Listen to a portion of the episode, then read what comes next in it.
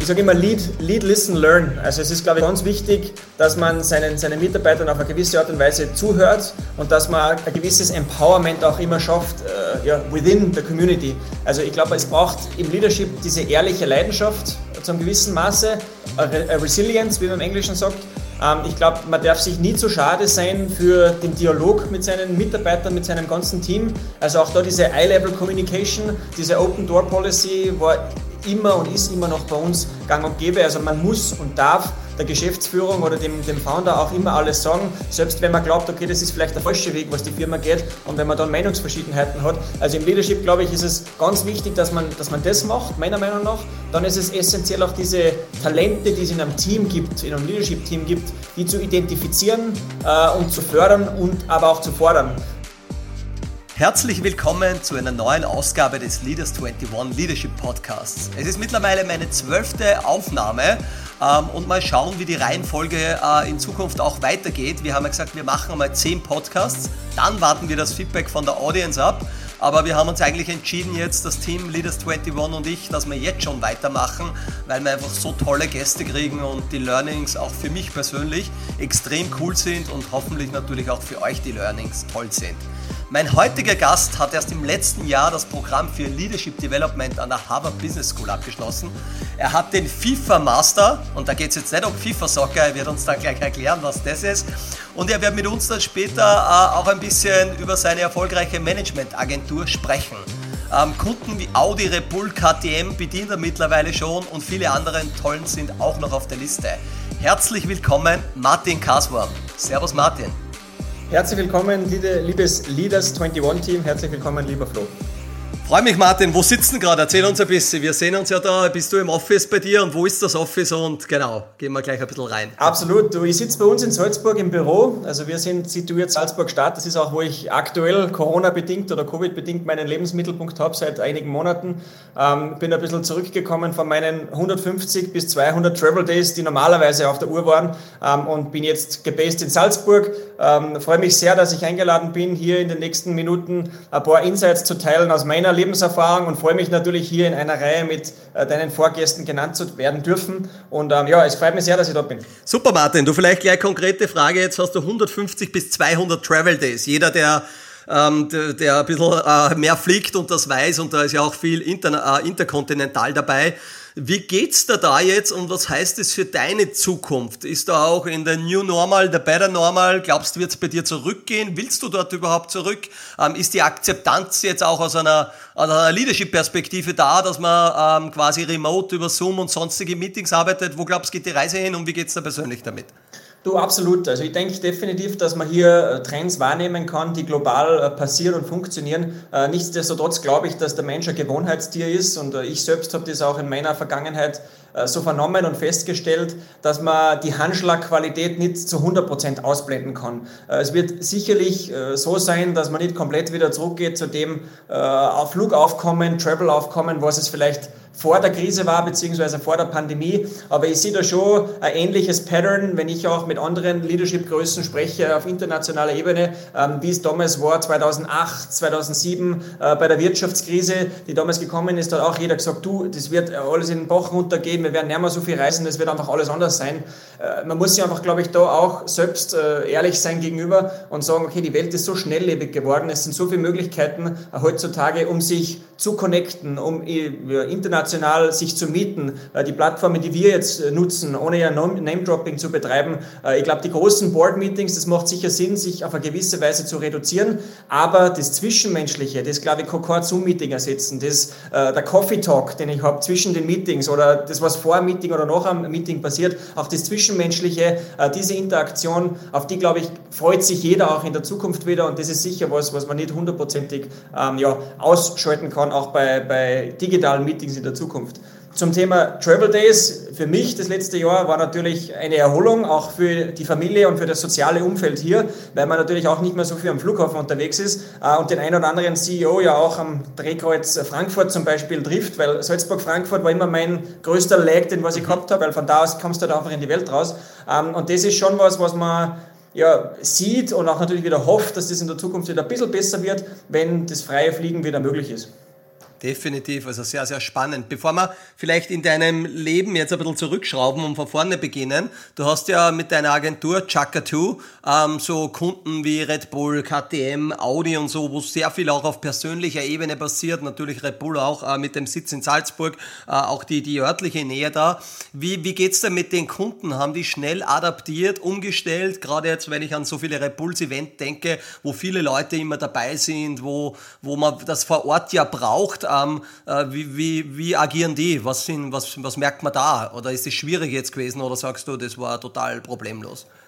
Sehr gute Frage. Also ich glaube, dieser Prozess ist noch nicht abgeschlossen. Wir sind da mittendrin in einer Transformation. Äh, du hast es richtig angesprochen. Wir kommen von der Live-Kommunikation. Also wir leben davon, dass wir eine, ganz, eine Gänsehaut vermitteln unseren Besuchern der Veranstaltungen sowie auch unseren Kunden. Und am Beispiel Red Bull, ja nun auch nicht. Also wir machen viel im Sportmarketing und im Kulturmarketing, sprich äh, Festivals, äh, ja, Läufe, also alle Veranstaltungen, die aus diesem Red Bull-Universum rauskommen. Ähm, und da muss man schon sagen, dass sich ein gewisser, auf eine gewisse Art und Weise ein Shift äh, ja, vollzogen hat in dem letzten Jahr in Richtung Digitalisierung. Also viele dieser Veranstaltungen von uns werden mittlerweile gestreamt, es sind Content-Produktionen daraus geworden, weil es einfach auch nicht möglich ist, möglich ist, sich zu treffen. Wenn ich aber in die Zukunft schaue, ins 2021er, 2022er Jahr, ähm, da geht man schon wieder mit einer Planung auf Sicht raus. Das heißt, wir wollen auch da wieder Leute vor Ort haben. Natürlich wird es nicht so eins zu eins möglich sein, ähm, dass man äh, 50.000 Leute beim Electric Love Festival zum Beispiel in Salzburg mit dabei hat. Das ist einfach schwierig.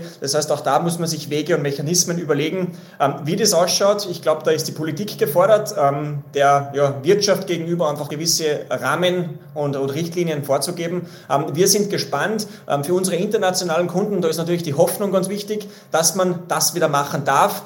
in Österreich, ja, im konkreten Fall war das bei uns die erste Modellregion mit Vorarlberg. Da haben wir jetzt wieder was machen dürfen äh, und Österreich weit natürlich hoffentlich auch genau. im Sommer. Ja, ja, spannend, spannend, spannend. Gut, Martin, so, jetzt bist du da Unternehmer, Harvard, 150 bis 200 Travel-Tage. Wie kam es denn dazu? Erzähl uns vielleicht ganz kurz ein bisschen so Kindheit, Ausbildung. Äh, wann hast du das erste Mal gespürt, das Unternehmergehen in dir und auch natürlich das, ähm, dass man äh, aus Österreich in die große, weite Welt äh, rauskommt und sagt, ich mag eigentlich an der Harvard Business School einmal irgendwie studieren oder was machen? Ähm, ja, also grundsätzlich, glaube ich, haben wir da sehr viele Parallelen, du und ich, in der, in der Kindheit, sage ich jetzt einmal. Also ich bin ganz einfach aufgewachsen in Wagrein, also eigentlich mitten in den Bergen im Salzburger Land. Äh, ganz einfache Familie. Mein, mein, Vater ist ein Heizungstechniker, meine Mutter ist klassische Sportartikelverkäuferin gewesen. Ähm, aber ich habe immer schon ein bisschen dieses unternehmerische Gen zumindest von meinem Vater mitbekommen, weil der halt ein Unternehmer war in der Heizungsbranche. Äh, und ich habe da schon gesehen, okay, was es heißt, Unternehmer zu sein was da natürlich auch für Verantwortung und Risiken mitschwingen. Ähm, und habe relativ früh für mich begonnen und festgestellt, äh, dass meine größte Motivation eigentlich immer war, nie einen Chef zu haben. Mhm. Das war für mich so die, die Hauptmotivation, das, das wollte ich eigentlich nie. Ähm, es war aber nie klar, ein Businessplan, der Dogleg ist. Ich habe auch bis heute noch keinen Businessplan bei meiner Hauptfirma, bei Chaka 2 gehabt. Ähm, und deswegen war da eher die Motivation, der Traum, äh, die Vision, selbstständig arbeiten zu können. Äh, das hat sich relativ schnell herauskristallisiert. Ich bin dann die HTL gegangen in Salzburg für Bautechnik, also bin eigentlich per se ein Ingenieur, war dann auch einige Jahre in der Bautechnik tätig tätig, bei Strabag, Liebherr und so weiter. Nur ich habe da sofort realisiert, das ist überhaupt nicht meine Welt. Das ist das Technische äh, und das, das hat mich einfach null interessiert und vor allem auch nach der Pfeife eines anderen zu tanzen, Aha. war nie das, was, was mich interessiert hat. Was also ein Turning Point für mich war in, in jungen Jahren, war sicher, waren Bücher, waren einfach äh, ja, sich weiterzubilden, zu lesen im Bereich äh, Talents, im Bereich äh, ja, Self-Awareness, im Bereich der Charaktertypen, also alles, was rund um Persönlichkeitsentwicklung geht. Ähm, und ich war im Alter von 17 15 Jahren äh, das erste Mal beim Seminar für Persönlichkeitsentwicklung von Bodo Schäfer. Den kennt man vielleicht noch, wenn man so ein bisschen in der Szene unterwegs ist, mhm. äh, der viel ja, im Bereich äh, Unternehmertum und Erfolg gemacht hat. Und das, glaube ich, war für mich so der Trigger, den es gebraucht hat, äh, bis ich dann reingerutscht bin in 2010 in die Selbstständigkeit, meine Firma gegründet habe, äh, eigentlich mit der mit dem Hintergedanken, Sport- und Musikveranstaltungen zu organisieren. Und mittlerweile ist diese internationale Firma daraus geworden mit den äh, Kunden, die du schon angesprochen hast. Ähm, und das einfach ja, mir brutal viel Spaß macht. Wir beraten unsere Kunden strategisch in der Markenbildung und so weiter. Muss ich, muss ich kurz einen Unterbrecher da machen, aber trotzdem, wenn man da jetzt noch einmal zurückgeht, das heißt, du bist in die HTL gegangen, ähm, ähm, technisch gesehen, und hast aber trotzdem mit 17 schon irgendwie äh, äh, ein Seminar gesucht Wie hast es, warst du da die Ausnahme? Was haben rundherum die Leute gesagt? Haben die gesagt, was ist mit dir? Du hast eine super Ausbildung, einen super Job, deine Eltern, sonstige und jetzt will er da irgendwie ganz was anderes? Oder äh, hat es Leute gegeben, die haben dich schon inspiriert? Oder was war vielleicht das eine oder andere Buch in dem Alter nämlich, äh, was so ein bisschen ein Game Changer war? Ähm, sehr gute Frage auch da wieder und, und danke, dass du da einhakst. Also es war definitiv so, dass mein Umfeld, und das Umfeld ist ja meist auch das, das was einen sehr prägt, das soziale Umfeld vor allem,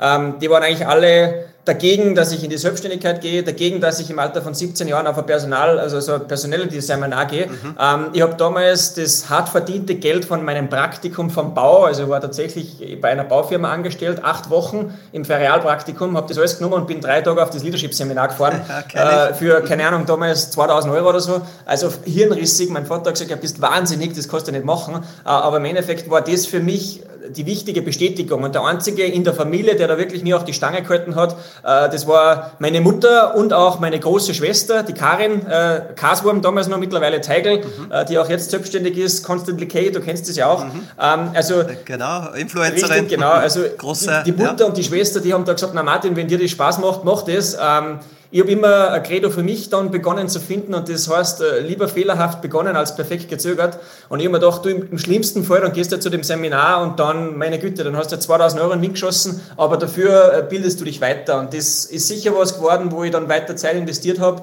Und ähm, ja, das war für mich so ein bisschen die Triebfeder. Mhm, super. Und der Punkt war, okay, du hast verstanden, du möchtest selbstständig sein, keinen Chef zu haben. Ähm, ich habe ja auch irgendwann einmal gesagt, ich möchte mich nie mehr bewerben müssen in meinem Leben und das hat auch ganz gut funktioniert bis dato. Ähm, äh, man hat dann irgendwie so Antriebe und für die kämpft man und arbeitet man auch. Äh, und wie es, also du hast gesagt jetzt äh, Sport, Musikbereich, das waren einfach, waren das Themen, die waren immer schon bei einem Martin Kasur meine Leidenschaft, also auch schon in deinen Kindheitsjahren, jugendlichen Jahren, äh, dass man dann diese, diese Richtung gesucht hat, weil sie ja trotzdem jetzt ein bisschen weg von, von der HTL sozusagen mehr in die Marketing-Schiene reinzugehen. Da bist du ja in eine in eine äh, ganz branchenfremde oder hast du vielleicht als Hobby irgendwo gekannt, aber trotzdem war das klar für dich? War das das, was der Bauch gesagt hat, dass das die richtige Richtung sein wird oder kann? Also ich denke, dass die technische Schiene mir ein bisschen in die Wiege gelegt wurde vom, vom Vater, ähm, weil mein Vater auch ein Maschinenbauer ist und im Alter von 14 Jahren, was ja im österreichischen Bildungssystem so ein bisschen der Scheideweg ist, äh, wenn man sich weiterbilden will und nicht gleich vielleicht eine Lehre beginnt, äh, dann macht man vielleicht das Gymnasium klassisch auf einem schnellen Weg, wenn man Just etc. studiert oder man geht in eine Hack im betriebswirtschaftlichen Sinne oder ich gehe Tourismusschule, was ja in Salzburg auch fast jeder macht, ähm, oder ich gehe in die HTL. Und für mich war zu dem Zeitpunkt eigentlich klar, weißt du was, machst die HTL, hast die Matura und danach kannst du immer noch schauen, äh, was du machen willst. Also deswegen hat sich bei mir eigentlich im Lauf der HTL schon herauskristallisiert, dass das technische nicht meins sein wird in der Zukunft. Aber es ist heutzutage immer noch so, äh, nach 15 Jahren Selbstständigkeit, dass ich ähm, das immer noch sehr schätze, dass ich da so hands-on gelernt habe damals in der HTL, weil das ein super ein Ausbildungszweig war. Ähm, das, das vorweggeschossen. Mhm. Aber grundsätzlich war Sport immer eine Leidenschaft von mir. Also ich bin einen Marathon schon gelaufen, ich bin auch mit dem Radl viel unterwegs, ich mache wirklich viel im Bereich Sport, weil mich das einfach fasziniert. Ich verfolge Fußball leidenschaftlich, auch die Olympischen Spiele. Also ich glaube, ich bin da sehr Allrounder, weil es mich einfach interessiert mhm. und das können wir vielleicht nachher beim Thema FIFA Master nochmal besprechen, wieso ich den Weg gegangen bin. Ähm, und die Musik wieder über die Family. Also ich bin sehr traditionell, äh, brauchtümlich aufgewachsen. Bei mir spielt jeder in der Familie irgendein Instrument. Meine Schwester Klavier und Gitarre, der eine spielt Hockbrett, der eine Ziehharmonika. Mhm. Und ich habe aber für mich nie ein Instrument gelernt, weil mich eher interessiert hat, die Musik zu hören. Also ich bin ein großer Fan von klassischer Musik, von äh, Techno. Also ich fliege gerne mal in einen Club irgendwo hin auf der Welt, weil es mich interessiert, was für DJ da auflegt. Also ja, ja, ja. auch das interessiert mich, aber das waren zwei Leidenschaften, die ich immer wollte zu vereinen in einem Business. Mhm. Und das ist eben Chaka 2 im Endeffekt dann auch geworden. Genau, das ist jetzt die Eventagentur. Und du hast dann 2010 gesagt, du gründest das jetzt als One-Man-Show. Ähm, und wie ist dann da weitergegangen? Jetzt gehen wir mal ein bisschen kurz auf dein, dein Business ein. Vielleicht noch, bevor wir aufs Business eingehen, eine Frage vielleicht.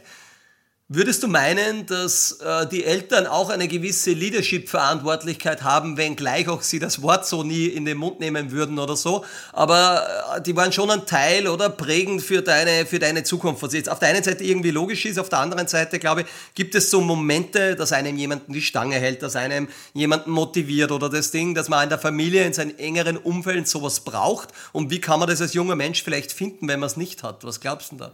Also ich glaube hundertprozentig. Also die Eltern sind eine entscheidende Rolle und ich werde jetzt diesen Sommer auch das erste Mal Vater und deswegen bin ich schon gespannt, wie ich mich da ja, schlage, äh, wenn es um ja. die Erziehung, da, vielen Dank, wenn es um die Erziehung eines Kindes geht. Aber mein, meine Mutter war ein signifikanter Teil. Also meine Eltern haben sich relativ viel äh, scheiden lassen und deswegen war, war meine Mutter eine alleinerziehende Mutter und die hat da mit uns drei Kindern wirklich, glaube ich, auch am Anfang zu kämpfen gehabt und hat aber uns immer wieder diesen Spleen ins Ohr gesetzt, dass alles möglich ist und du kannst alles mhm. schaffen, wenn du an dich glaubst und wenn du die Vision hast und die hat eigentlich nie Nein zu einer Unternehmung von uns gesagt, wenn die Idee nur so crazy war, weil sie, glaube ich, das einfach nicht wollte, uns was auszureden und lieber uns einmal einmal mehr auf die Schnauzen fallen lassen wollte, wenn man so schön sagt, ähm, als wir jetzt sagen, na, das machst du einfach nicht und das verboten. Natürlich mit Maß und Ziel, wenn man wirklich eine blöde Idee ja, ja, kommt, dann war es äh, logischerweise äh, nicht möglich. Aber grundsätzlich äh, würde ich da voll zustimmen. Die Eltern sind ganz wichtig, essentiell. Ähm, ich denke mal, ich bin aufgewachsen in den 90er Jahren. Ähm, da war das noch schwieriger. Wenn es nicht zufällig irgendwie ein Buch oder Weiterbildung dir geschnappt hast, das Internet war noch nicht so da, dann war das deutlich schwieriger als heutzutage. Äh, heutzutage kann ich jungen Leuten nur empfehlen, äh, ja, umgebt euch mit Leuten, folgt Leuten auf Instagram, auf den gängigen Plattformen, die da schon sind, wo ihr hin wollt, weil da kriegt ihr einfach die Sachen schon symbolisiert, signalisiert, ähm, die ihr erreichen wollt. Und deswegen denke ich mal, ist das heutzutage sicher einfacher. Genau, und da wird es jetzt sicher einige geben, Zuhörerinnen und Zuhörer, die einmal auf Chaka Tour oder dem Martin Kasbaum folgen, weil der inspiriert natürlich auch. 2010, die Firmengründung. Hast du gesagt, ich gründe das ganz allein, ich brauche da jetzt keinen Co-Founder, weil es ist in meinem Kopf, ich muss das jetzt irgendwie losstarten. Wie geht man das dann trotzdem an? Na, jetzt, wo kommt da der erste Mitarbeiter her? Nimm uns ein bisschen auf die Reise mit, Martin. Ähm, also grundsätzlich war es bei mir so, dass äh, damals auch die Firma Red Bull bereits eine große Rolle gespielt hat, weil die Firma Red Bull ähm, zu dem Zeitpunkt, bevor ich gegründet habe, äh, Red Bull Salzburg gekauft hat, den Fußballclub. Ähm, und das ja. war für mich auch so äh, ein sehr interessantes Projekt, wo ich immer irgendwie mit involviert sein wollte, weil ich einerseits Red Bull als Marke brutal cool finde. Also wenn man aus so einem Getränk so eine globale Multi-Billion-Dollar-Brand aufbaut, dann ist das für mich einfach schon mal faszinierend gewesen. Und das als Österreicher noch dazu und noch dazu mit einem Sitz in Salzburg. Also das hat mich fasziniert und es sind da beide Welten mit dem Fußball zusammengekommen. Ähm, und ich habe damals eigentlich parallel, als ich noch in der Baubranche tätig war, schon als Freelancer begonnen, an den Spieltagen ähm, ja, mitzuhelfen. Ganz klassisch. Wenn da Heimspieltage waren, dann habe ich mitmoderiert, dann habe ich da im, im Fanpark geholfen. Das waren so meine ersten Event- Erfahrungen. Und ich habe relativ schnell gesehen, dass Red Bull äh, dort viel Geld Agenturen zahlt, die meiner Meinung nach keinen guten Job machen. ähm, und das war für mich also ein bisschen das erste Businessmodell, wo ich gesehen habe, du, wieso mache ich das eigentlich nicht selber, wieso probieren wir das nicht einmal? Und das ist alles 2009, 10 Schlag auf Schlag dann gegangen, ähm, dass ich 2010 entschlossen habe, äh, dort zu gründen. Ähm, es war bei mir schon ein Co-Founder mit im Boot, das ist auch ganz wichtig, das zu erwähnen, das war der Veit mhm. Manninger, äh, mein Kollege aus München, ähm, der auch die ersten Jahre gemeinsam in der Firma mich begleitet hat, mit einem Finance-Background, also ich würde sagen, ich bin eher der Marketier und, und im Sales-Bereich gewesen und der Veit war eher der, der Finanz- und Finance-Mensch und da haben wir uns relativ gut in den Gründungsjahren ergänzt ähm, und gut supportet. Und das war für mich eigentlich so der, der Cornerstone 2010. Wobei ich da auch noch einhaken muss, ich habe schon ein bisschen die ich würde nicht sagen Hosenscheißer-Variante gewählt, ähm, weil ich 2010 auch parallel zu studieren begonnen habe, äh, in Seekirchen draußen. Also bei uns in Salzburg in Seekirchen gibt es ein duales Management-Studium, ein klassisches BWL-Studium für Sport- und Eventmanagement, das berufsbegleitend angeboten wird. Und ich habe gesagt, weißt du was, gründest die GmbH, studierst parallel drei Jahre, im Worst Case hast die Studium fertig, du hast die Ausbildung und kannst dann auch immer noch ganz was anderes machen. Dass dann Chaka 2 so explodiert und so gut läuft, äh, ist natürlich die Wunschvorstellung, aber war auch nicht so geplant. Ja, jetzt muss man aber fairerweise sagen, weiß ich jetzt nicht, ob es die Hosenscheißer-Variante in dem Fall ist. Es ist ja auch eine Variante, wo man sehr motiviert sein muss, weil ähm, genau, ich habe danach das zweite Studium und Rantastic und so, also in ähnlicher Art und Weise gemacht. Ähm, äh, Ausbildung schadet ja nicht und wahrscheinlich hat die Ausbildung dazu beigetragen, dass die Agentur so gut funktioniert hat.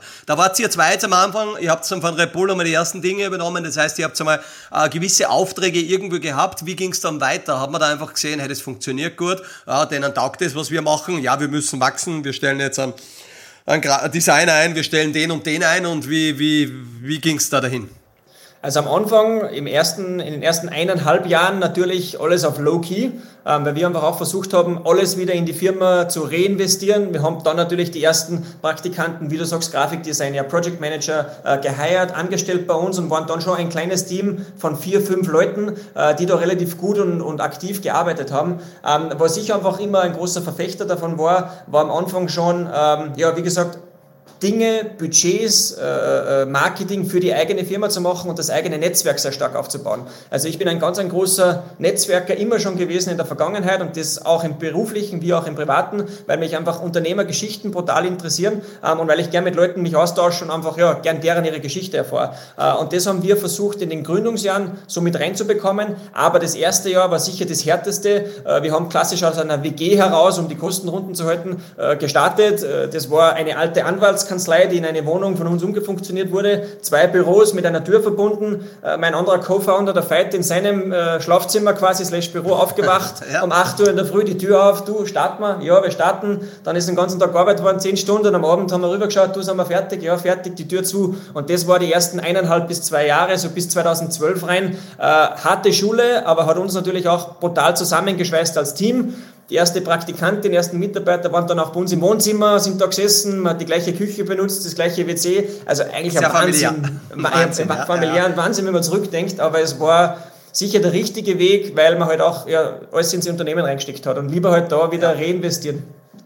Wie alt oder jung warst du da, Martin? Ich war du gegründet 23 hast? beim Gründen damals. Mhm. Ähm, mein mein Co-Founder war ein bisschen älter und deswegen war, ich glaube, das für mich auch äh, der richtige Schritt damals. Klar, wenn man jetzt äh, große Meetings gehabt hat rund um Finanzen etc., ist man schon belächelt worden. Also als 23-Jähriger äh, gegenüber von einer Firma Audi oder Red Bull, ähm, Red Bull vielleicht noch eher, weil die so wirklich auch den Entry Point Consumer da auch suchen, da ist man ein guter Fit. Ähm, aber grundsätzlich war man da schon ein bisschen belächelt, weil klar, man hat ein anderes Auftreten, man ist einfach noch sehr jugendlich und da geht es dann gleich einmal auch um, um, Budgets, die im sechsstelligen, siebenstelligen Bereich sind, äh, Jahresetats und da will man natürlich auch Profis gegenüber sitzen haben, die Ahnung von dem Ganzen haben. Ähm, und deswegen war für mich auch dieser, wie es auch bei dir war, dieser duale Ausbildungsweg sehr wichtig, um einfach doch mhm. den Titel irgendwo im Namen drinnen zu haben, weil Österreich in der klassischen Werbung und Kommunikation funktioniert auch immer nur so, dass man eher jemandem was zutraut, wenn es erstens ein GmbH ist und kein Einzelunternehmer mhm. und zweitens halt doch noch irgendwie der Ingenieur ist oder ein Master oder was auch immer. Und mit den grauen Haare kannst du immer noch nicht punkten, da konnte ich schon, wenn es nicht ein bisschen eingefärbt waren, schon gut punkten, das zählt ja dann auch irgendwann. Was war der Trick? Wie kann man als 23-Jähriger äh, jetzt einen Konzern überzeugen, mit einem zu arbeiten? Was sind da, was sind die drei, die drei Tipps, die du uns da geben würdest? Ich denke, da gibt es eine Vielzahl von, von Parametern, die zu dem Zeitpunkt wichtig waren. Ähm, ich glaube, als wir gegründet haben 2010, das war auch so, Zeit brauche ich dir nicht erzählen, Social Media, Up and Coming. Also das war sicher was, wo man versucht hat, im Eventmanagement, im klassischen Live-Marketing die Brücke zu schlagen zum digitalen Marketing. Und das haben wir relativ gut geschafft mit Out-of-the-Box-Lösungen, mit einem sehr starken Netzwerk, mit guten Partneragenturen, Partnerfirmen in Salzburg, wo wir die Kunden einfach vom großen Ganzen äh, überzeugen könnten. Äh, ich glaube, von der Unternehmung unternehmerischen Vision her ist es da ganz wichtig gewesen, immer diese Vision zu haben und diese Vision dem Kunden auch zu vermitteln. Du hast es eingangs schon gesagt, wir sind ein klassisches People's Business, wir sind der Dienstleister. Das heißt, wir leisten Dienst am Kunden. Ähm, und das ist gut, wenn man es sehr schön macht und wenn man wenn es einfach professionell macht, aber das kann natürlich auch fatal sein, weil im Live-Marketing verzeiht es keinen Fehler ähm, oder einen Fehler und dann ist man weg. Ähm, vor allem, wenn man mit Premium-Kunden unterwegs ist, wie es Adidas, SAP äh, etc.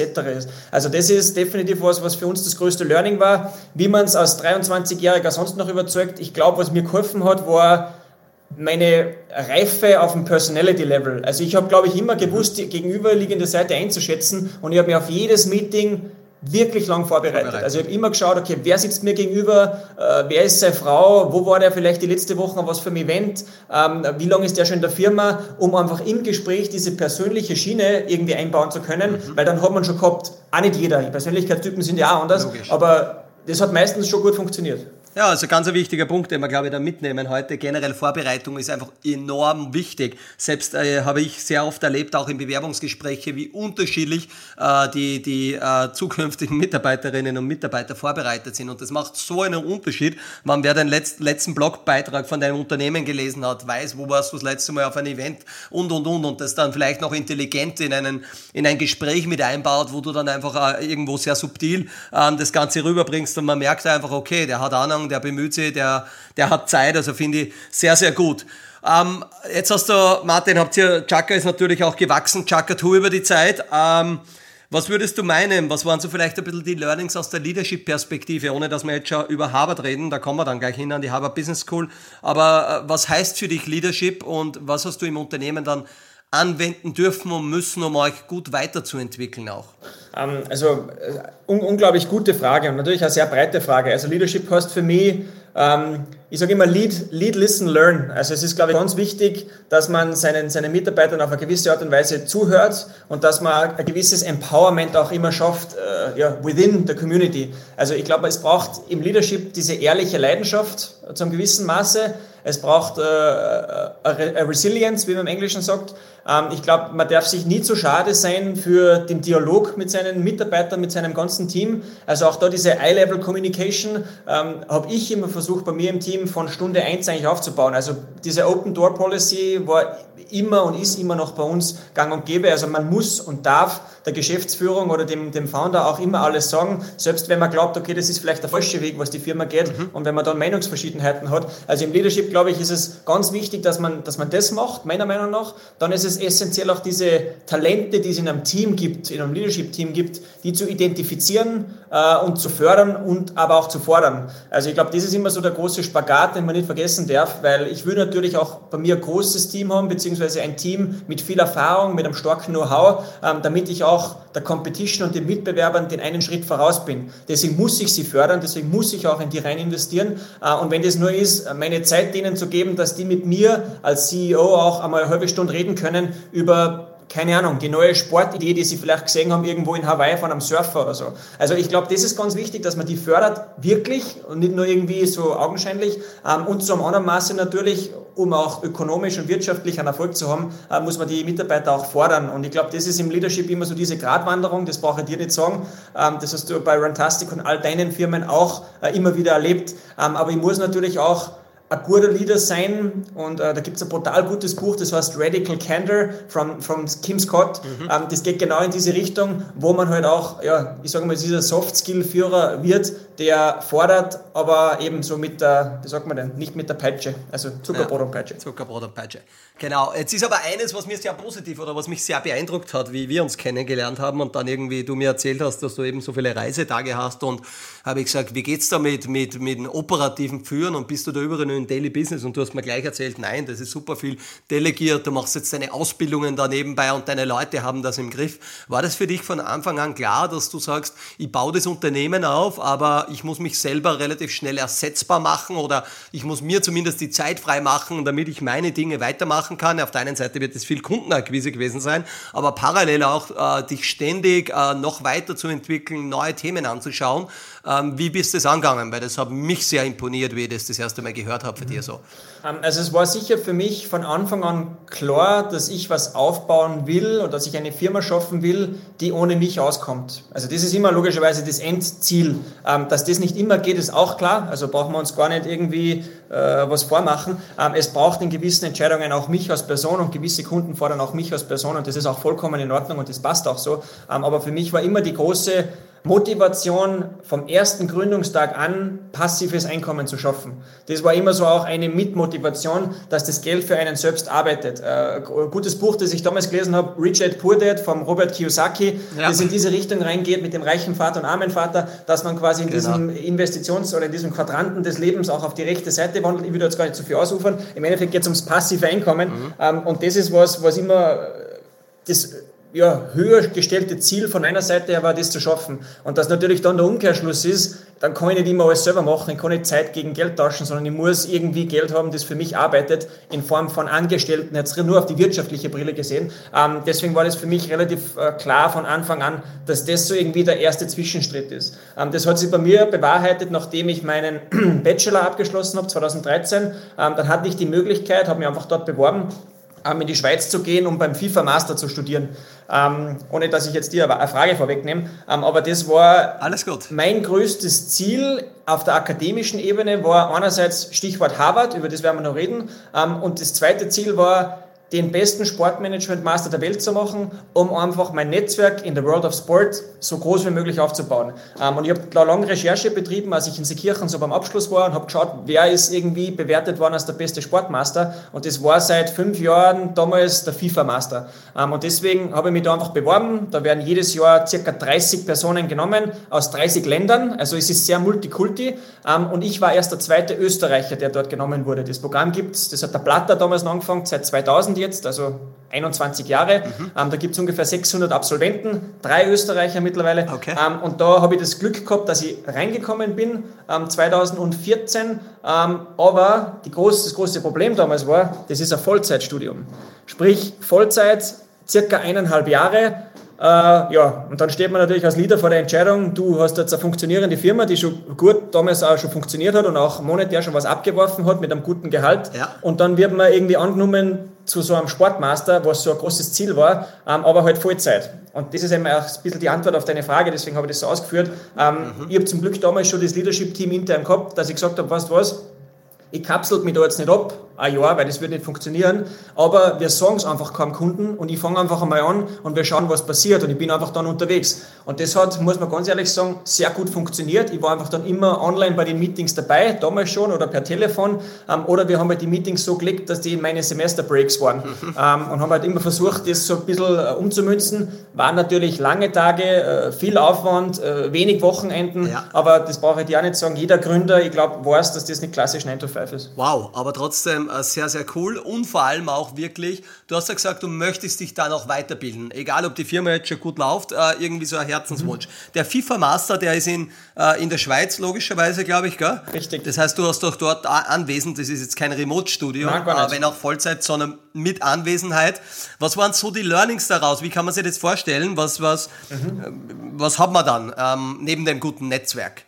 Also der, der FIFA Master ist konzipiert worden, der hat jetzt die FIFA ist der Schirmherr, aber de facto im, im Curriculum hat die FIFA nichts verloren. Aber im Endeffekt will man mit dem Studium die Sports Leader der Zukunft ausbilden. Sprich, dass du dann vielleicht einmal der General Manager wirst von Manchester United oder von der UEFA oder äh, vom Reitsportverband in Norwegen. Also es ist ja wirklich alles möglich. Breit. Aber man lernt auch die, die wüdesten Leute kennen. Also wir haben, wie gesagt, 30, wir waren 35 in unserem Studiengang von 35 Nationen, von Tansania angefangen über Brasilien Australien war da alles dabei. Ähm, und das ist das, was mir an dem Studium so, oder was mich daran so fasziniert hat. Mhm. Natürlich das, was man lernt, aber auch dieses Interkulturelle. Und das war so meine erste Erfahrung damals mit ja, anderen Nationen auf einer globalen Ebene, weil wir waren in der ersten WG gemeinsam und das kommt auf deine Frage zurück. Der FIFA Master ist zwar gebased in der Schweiz, aber du bist ein Drittel in London, ein anderes Drittel in Mailand und das letzte Drittel dann für den Abschluss quasi in der Schweiz. Ähm, und es startet quasi in London und wir waren die erste WG, man wird da zusammengewürfelt äh, mit einem Chinesen, mit einem Brasilianer, mit einem Italiener und mit einem Franzosen und ich. Ähm, und nur das Ritual beim Frühstück schon zu haben, dass der Chinese Spaghetti mit Ei isst zum Beispiel und der Italiener jetzt mal Mittag sein Bolognese schon macht mit dem Rezept von der Mama, das waren einfach so interessante Geschichten für mich, was man natürlich auch wieder ins Business mitnimmt. Ja klar, gerade dieser intercultural ähm, äh, Umgang und zu sehen, und äh, es hat dich aber immer interessiert, oder? Der war ja, da kann man jetzt so sagen, war der Österreich zu klein, zu langweilig oder war es einfach zu interessant, was man da rundherum lernen kann? Ich glaube, ich war oder bin einfach zu neugierig und ich bin da zu ja. gierig, weil es ist auch wieder so ein Credo von mir, Stillstand ist Rückschritt. Ähm, in der Natur erkennst du, ob wer lebt oder ob wer tot ist, am Wachstum. Und das sieht jetzt ganz hart umgewünscht auch für uns. Also wenn ich nicht wachse und wenn ich nicht was Neues machen kann, dann, dann bin ich irgendwie für mich, da werde ich unruhig. Und dann bin ich, dann bin ich unzufrieden. Und wenn ich unzufrieden bin, dann merkt es erstens meine Frau, meine bessere Hälfte, äh, und dann die Family. Und deswegen brauche ich ja eben für mich eine eigene Beschäftigung und will was weitermachen. Und das war 2014 eben der FIFA Master. Ähm, und das war eine unglaublich äh, gute Erfahrung, spannende Erfahrung. Aber wie gesagt, sehr, sehr anstrengend auch im, im, im Leadership-Bereich und im, im, Daily Business. Mhm. Ähm, aber ja, daraus natürlich für die Firma, weil ich war ja auch nicht blöd und habe das natürlich auch gemacht, um mein Netzwerk zu erweitern, haben wir mittlerweile Aufträge, ja, im, im, sicher im siebenstelligen Bereich rausgezogen, weil wir dann äh, Kids-Fußballturniere in Indien organisiert haben. Wir haben für SAP gemeinsam äh, ja, eine, eine, eine Kick-App-Cup-Serie, also so ein Hackathon global organisiert in den ganzen SAP-Labs. Wir waren im Silicon Valley, wir waren dann im, äh, irgendwo in, in Uruguay unten. Also ich habe dann immer natürlich auch versucht, die Kontakte, die man im FIFA Master Netzwerk so hat, bestmöglich zu nutzen der große Vorteil ist, du kriegst dein Leben lang äh, Tickets für jede WM und für jede Europameisterschaft und für so Geschichten, ja, weil gut. du natürlich Leute kennst in diesen Positionen. Ähm, aber andererseits natürlich war es ja, im Leadership-Bereich eine große Erfahrung. Ja. Aber auch sehr, sehr spannend, weil jetzt würde ich mal meinen, ähm, in Uruguay, die suchen sich eine lokale Agentur und arbeiten jetzt nicht mit einer österreichischen Agentur zusammen, weil halt schon ähm, Kosten dadurch entstehen, dass man große Zeitunterschiede hat, ähm, vielleicht jetzt sprachliche Konflikte, ähm, interkulturelle Themen. Aber du sagst, das ist möglich. Ne? Das ist jetzt auch im Agenturbusiness. Ich würde meinen, so wie Rantastic Wine, ein Produkt, eine Software, die international vertrieben werden kann. Äh, fair enough, dass es geht. Aber auch eine Dienstleistung, und das hast du ja vorher sehr schön beschrieben, äh, ihr leistet einen Dienst, ähm, die oftmals vor Ort in der geografischen Region dort gemacht werden muss, geht in einer profitablen Art und Weise als Agentur wirklich international tätig zu sein. Ist das richtig? Mm, definitiv. Also ich glaube, was da auch wieder mitschwingt, du hast es angesprochen, ist die Sprachbarriere. Also ich glaube aber für das kann man relativ easy einen Workaround finden. Wir haben mittlerweile auch bei uns äh, einen Kolumbianer im Team, wenn es um spanische Angelegenheiten geht. Also auch das ist relativ easy und entspannt möglich. Ähm, aber um auf deine Frage zurückzukommen, definitiv ist es möglich, auch als österreichisches Unternehmen mit dem Know-how, ich sage jetzt im Bereich Sportmarketing und Kulturmarketing weltweit tätig zu sein, weil, und wir waren damals gemeinsam mit SAP unterwegs, SAP ist eine deutsche Firma, es war ein CSR-Projekt im Bereich Corporate Social Responsibility, natürlich holen sich die auch deutsch sprechende Profis mit rein, mhm. ähm, um denen global zu helfen, ihre Agenten zu vertreten. Ähm, für uns ist ganz eine spannende Zeit jetzt die nächsten zehn Jahre, die daherkommen werden, vor allem aus deutsch sprechende Agentur mit dem, mit dem äh, Resümee, sage ich mal, beziehungsweise Renommee äh, und mit dem äh, Know-how und mit dem Ruf, ähm, weil wir sehen, dass die äh, Fußballweltmeisterschaft nach Amerika kommt, dass die Olympischen Spiele nach Los Angeles kommen und vermutlich auch die Winterspiele 2030 in Salt Lake City sein werden. Das heißt, wir schauen natürlich ganz stark in Richtung USA jetzt mit unserer Firma im Bereich Sportmarketing, weil wir wissen, dass die Adidas und wie sie alle heißen, äh, dort drüben brutal viel machen werden in den nächsten zehn Jahren. Und das ist sicher auch unser Steckenpferd, wo wir ein gutes gutes Netzwerk haben und wo wir versuchen, auch wirtschaftlichen Erfolg zu haben dann in, in den USA. Sehr cool, also sehr, sehr spannend und ich finde, was ich extrem spannend finde, ist einfach ähm, zu zeigen, egal was man tut, egal in welcher Phase man wo ist, man kann natürlich äh, sich alles so bauen, dass man parallel die Dinge machen kann, die einem auch Spaß machen und du hast es richtig gesagt, bei mir ist es ein bisschen ähnlich, da und dort. Ähm, oft sind zwar ein paar Bälle zu viel in der Luft, aber lieber sind so zwei zu viel in der Luft als zwei zu wenig, weil dann wären wir da und dort noch unrunder. Dazu braucht es natürlich auch gutes Leadership. Und du hast jetzt gesagt, okay, der FIFA Master enorm spannend und wollte die, wolltest du immer machen und dann das Sahnehäubchen oder der, das Nonplusultra in dieser Welt ist ja die Harvard Business School. Ich habe dort selber mal ähm, zweimal im Sommer ähm, natürlich nur in kurzer Art und Weise sein dürfen, aber das war auch unser gemeinsamer äh, Nenner dann, dass wir uns besser kennengelernt haben und äh, da ein bisschen mehr Connects mittlerweile miteinander haben. Uh, wie wie ging es da los, Martin? Du hast jetzt gesagt, okay, FIFA Master ist abgeschlossen, uh, it's not enough yet. Ähm, was hat dich dann wieder motiviert oder geritten oder was, was war so der Trigger dafür? Na, ich bin 2014 wieder Vollzeit quasi zurück ins Agenturgeschäft und das war auch wichtig und gut so, ähm, weil ich dann ja, wie gesagt, das erste Mal mein ganzes Netzwerk aus diesem Sport äh, Marketingbereich ummünzen konnte und wir auch Chaka 2 von einem Startup in ein Scale-Up machen haben können. Wir sind ja natürlich de facto ein Dienstleister, das habe ich angesprochen. Das heißt, eine, eine Skalierung zu einer Million Events ist wahrscheinlich relativ schwierig, aber ein paar tausend Events, das kriegen wir auf jeden Fall hin und das können wir auch machen. Pardon. Ähm, was mich dann geritten hat, wie du so schön gesagt hast, war auch wieder diese innerliche Unruhe, was zu machen. Ähm, ich habe glücklicherweise meine jetzige Frau dann kennengelernt, auch beim FIFA Master, die mit mir mitstudiert. Also wir verbinden, uns verbindet die Leidenschaft des Sports auch miteinander. Ähm, mittlerweile arbeitet sie bei Red Bull im Bereich MotoGP, also sie ist eher im Motorsport tätig. Mhm. Ähm, aber sie ist Amerikanerin. Sie hat mir auch zu, einem gewissen, zu einer gewissen Art und Weise äh, von diesem amerikanischen Bildungssystem äh, immer wieder vorgeschwärmt. Ähm, und natürlich war die Harvard Business School für mich seit ich 17 und das erste Mal bei diesem Seminar war, wo einer der Redner über, über Harvard gesprochen hat, immer so im Hinterkopf drinnen. Nur, ich bin ja ganz offen und ehrlich, äh, ich bin nicht gesegnet, dass ich irgendwas an äh, multinationalen Generationen-Business rauskomme und irgendwie 100.000 Euro auf der Seite habe. Das ja. ist halt einfach nicht so. Deswegen war das für mich eigentlich nie ein Thema im Alter von 20, 22, 23, dass ich mir jemals irgendwie eine Viertelmillion auf die Seiten lege, nur für ein Studium. Ähm, weil so viel kostet de facto der MBA auch in, in Amerika. Ähm, mit Fortschreiten der Firmengröße und mit auch dem Fortschreiten meines Netzwerks äh, habe ich dann einfach auch für mich realisiert, dass es hier Wege und Möglichkeiten gibt, ähm, um wirklich auch in Amerika zu studieren und dann ist äh, sowohl Columbia als auch Stanford und auch Harvard immer wieder in diesem Orbit herumgekreist. Ähm, und du hast es ganz am Anfang angesprochen, ähm, es gibt in Harvard relativ viel im Bereich Executive Education. Ähm, also was für mich kein Thema mehr war, mit der Unternehmensgröße dann äh, mich Vollzeit eineinhalb Jahre rauszunehmen. Das wäre auch nicht mehr gegangen, delegieren mhm. hin oder her. Das hätte mir aber wahrscheinlich auch mein Team nicht verziehen, ähm, wenn ich mich noch einmal eineinhalb Jahre vertschüsse. Ähm, aber im Endeffekt habe ich geschaut, was gibt es für Möglichkeiten, um berufsbegleitend eine Ausbildung dort zu machen ähm, und bin im Endeffekt beim ja, Executive MBA gelandet, so nennt es Harvard auch auf der eigenen Website. Das ist der PLD, das Program of Leadership Development.